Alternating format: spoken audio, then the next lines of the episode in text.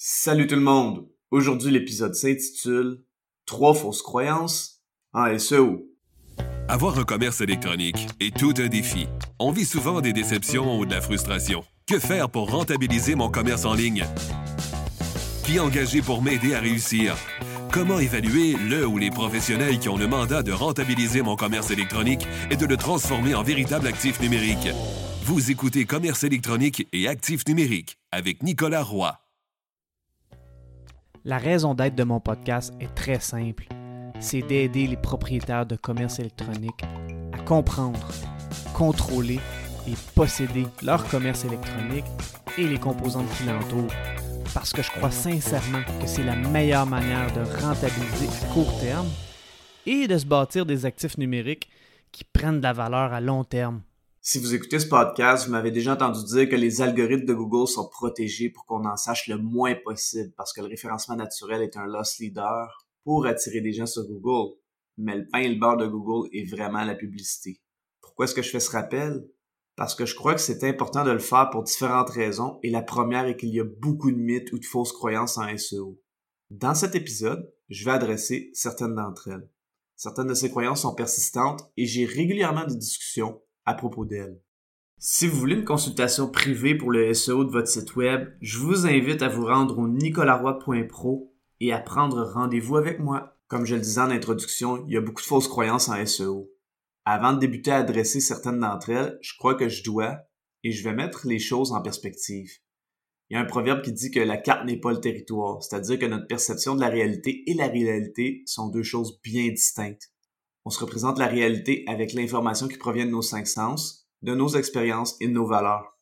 Peu importe le sujet dans la vie, une des choses les plus difficiles à faire est de challenger l'idée d'une personne qui est convaincue de quelque chose, et ce, même si on peut lui prouver mathématiquement et de façon très claire que son idée a de gros problèmes à tenir la route.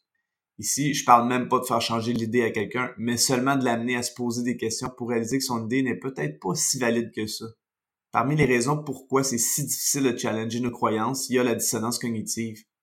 La dissonance cognitive, c'est l'inconfort entre nos croyances et une information contradictoire qui nous amène souvent à ignorer ou ridiculiser cette information. C'est un genre de mécanisme de protection pour protéger nos croyances qui sont souvent rattachées à notre identité. C'est aussi un mécanisme qui nous protège de se perdre dans des possibles crises existentielles. En ce qui me concerne, quand j'ai une discussion avec une personne qui m'apporte de l'information qui va à l'encontre de mes croyances, ou quand je trouve de l'information qui va à l'encontre de mes croyances, je tente le plus possible d'ouvrir mes oreilles ou d'observer et de réfléchir en évitant de tirer des conclusions hâtives. Un proverbe qui m'aide toujours dans ces situations qui sont parfois inconfortables est L'esprit est comme un parachute. Il fonctionne toujours mieux quand il est ouvert. Je trouve que c'est important d'adresser ça, parce que quand je parle de fausses croyances, ça implique qu'il y a de bonnes croyances et donc il y a une polarité. C'est important de dire que ce sont des fausses croyances selon mon expérience, des tests et des réflexions que j'ai fait. Bon, commençons ça.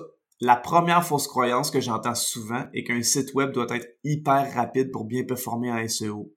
Quand j'entends qu'une entreprise a payé une agence de grosses sommes pour se faire optimiser son site web par rapport au Core Web Vitals pour la vitesse de chargement, j'ai toujours un questionnement. Je pose la question à la personne à savoir si le site web était lent au point d'affecter négativement l'expérience de l'utilisateur sur le site web. Si la réponse est oui, c'est parfait, c'est une belle amélioration.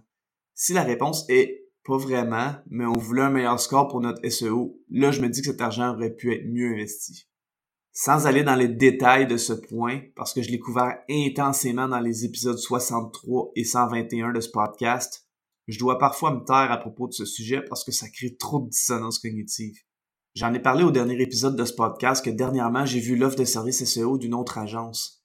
Comme je le disais, il y avait beaucoup de livrables et un prix. Une partie des livrables était concentrée sur les Core Web Vitals. Et quand j'ai fait une offre de service avec des priorités d'intervention, j'ai mis ce point en toute dernière priorité et la personne semblait étonnée quand je lui ai dit que c'était pas une priorité SEO. On a même dû en discuter un peu. La personne semblait très perplexe. Si vous voulez en savoir plus sur ce sujet, je vous invite à écouter l'épisode 63 de ce podcast intitulé Que sont les Core Web Vitals et est-ce important pour le SEO de votre site web? J'en rajoute même avec un test hyper révélateur à l'épisode 121 intitulé Est-ce que la vitesse de chargement de son site web est importante pour le SEO? La deuxième fausse croyance avec laquelle j'ai beaucoup de problèmes provient d'un outil de SEO très précis que je dois nommer, même si j'aime pas nommer des entreprises, mais ici c'est spécifique à cet outil. Cet outil est SEMrush. SEMrush est un excellent outil, mais quand un client décide de s'y abonner ou si un nouveau client est abonné, les oreilles me frisent quand j'entends parler de link toxicity. Le link toxicity, comme le nom anglais l'indique, est une unité arbitraire qui dit que certains liens externes ou certains backlinks peuvent nuire à votre site web. Le problème est que très, très, très souvent, pour ne pas dire tout le temps parce que j'évite les généralisations, cet outil est dans le champ. En plus, cet outil envoie des courriels aux gens pour leur dire qu'ils ont des liens toxiques sur leur site web. Ça peut créer une panique chez les gens et donc ça nécessite un travail pour les rassurer. Cet outil de link toxicity est un marketing basé sur la peur, mais c'est des peurs du bonhomme 7 Un de mes collègues américains a écrit à SEMrush sur Twitter pour leur dire que leur outil de link toxicity ne servait à rien et d'arrêter de l'utiliser pour faire peur aux gens. SEMrush a répondu en lui demandant pourquoi est-ce qu'il écrivait ça et de leur donner plus de détails. Il a écrit que c'est un fait que les gens prennent des décisions comme désavouer les backlinks et ces décisions proviennent de made-up metric ou d'un marqueur de performance arbitraire et inventé. Ça fait souvent prendre de mauvaises décisions qui nuisent au site web. Il a poursuivi en disant que les gens adorent les scores, mais que très souvent, ça fait faire des actions qui nuisent au SEO. SEMrush a répondu, nous recommandons toujours une vérification manuelle. De cette façon, vous pouvez vérifier les marqueurs qui nous ont amenés à les considérer comme toxiques. C'est une unité de mesure interne qui n'a aucune influence sur les résultats SEO de Google de votre site web ça signifie seulement que le lien doit être vérifié.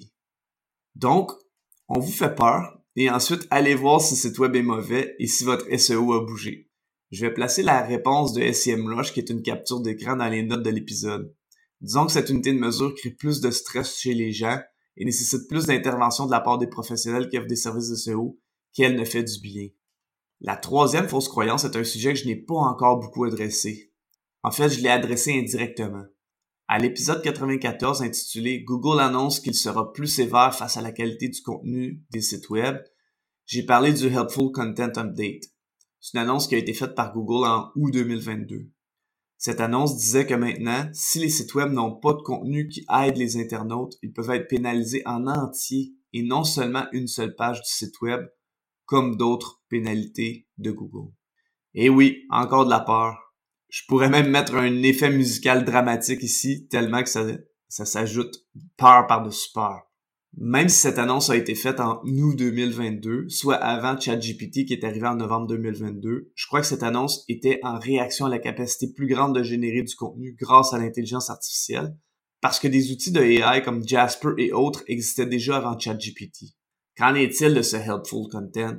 Est-ce qu'il frappe les sites web ou non?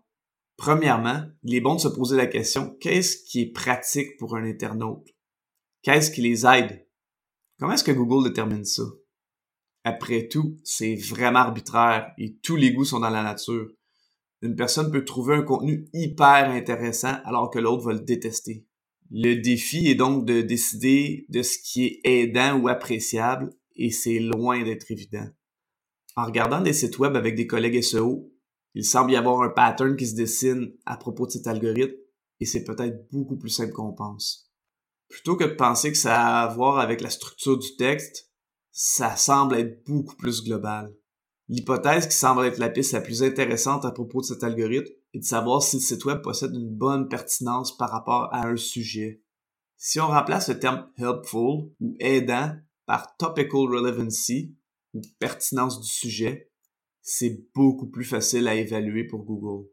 Par exemple, si j'ai un site web qui parle d'entraînement physique et de santé préventive et que j'ai plein de contenus qui parlent d'entraînement, d'alimentation et de bonnes habitudes de vie, et que tout à coup, ce site web commence à avoir du contenu portant sur l'immobilier, ça manque de pertinence par rapport au sujet du site web et ça amène des problèmes. D'adresser le problème à propos du helpful content comme ça, c'est simple et beaucoup plus facile à répondre que de savoir si le texte est aidant et de savoir s'il a été écrit par une intelligence artificielle.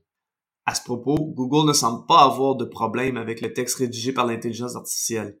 Du moins pour le moment.